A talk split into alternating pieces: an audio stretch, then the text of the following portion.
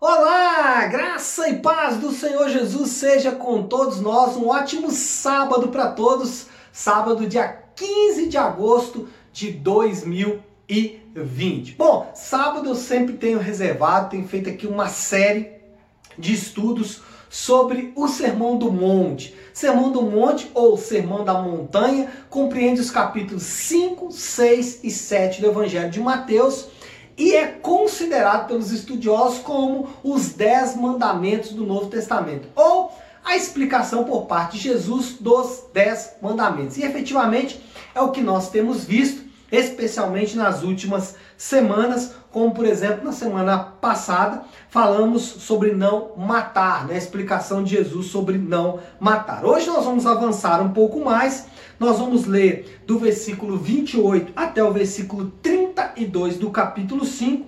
Eu vou ler isso de forma separada para a gente poder já ir comentando cada um dos versículos. Jesus começa dizendo assim: Eu, porém, vos digo: qualquer que olhar para uma mulher com intenção impura no coração, já adulterou com ela. O que nós sabemos aqui é que Jesus está subindo um pouco a vara de medir, está elevando um pouco o nível da coisa. Lá no Antigo Testamento, nos Dez Mandamentos, Dez Mandamentos esse dado pelo próprio Deus a Moisés e ao povo de Israel, é, Deus disse, não adulterarás. Mas não explicou muito bem isso. E isso foi sendo construído à medida que o povo de Israel foi caminhando. Moisés deu uma interpretação para a lei e essa interpretação é perfeita. Porém, aqui Jesus vai chamar atenção para algumas coisas. O que Jesus vai dizer aqui que a questão não é só não adulterar.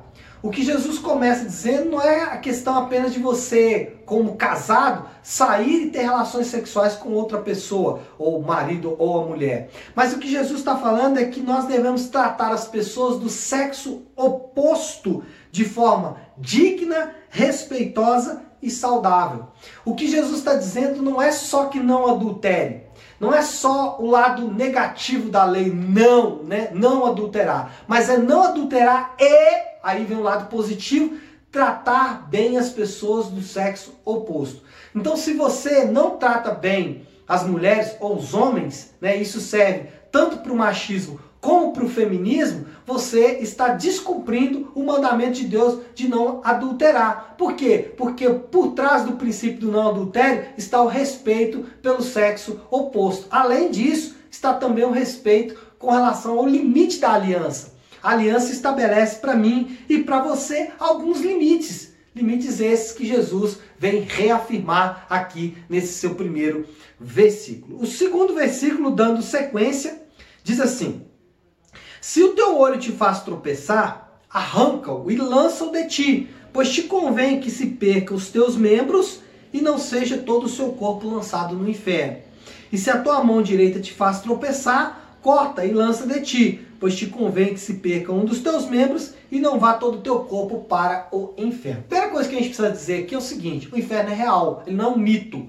Jesus falou sobre o inferno e Jesus sempre destacou que o inferno é um lugar de sofrimento, dor e punição e que pessoas reais são condenadas a passar a eternidade nesse lugar. Bom, dito isso, nós vamos é, avançar um pouco e ligar esse texto ao texto anterior. O que Jesus está falando, o que Jesus está fazendo é ligando o conceito de santidade ao conceito de não adultério.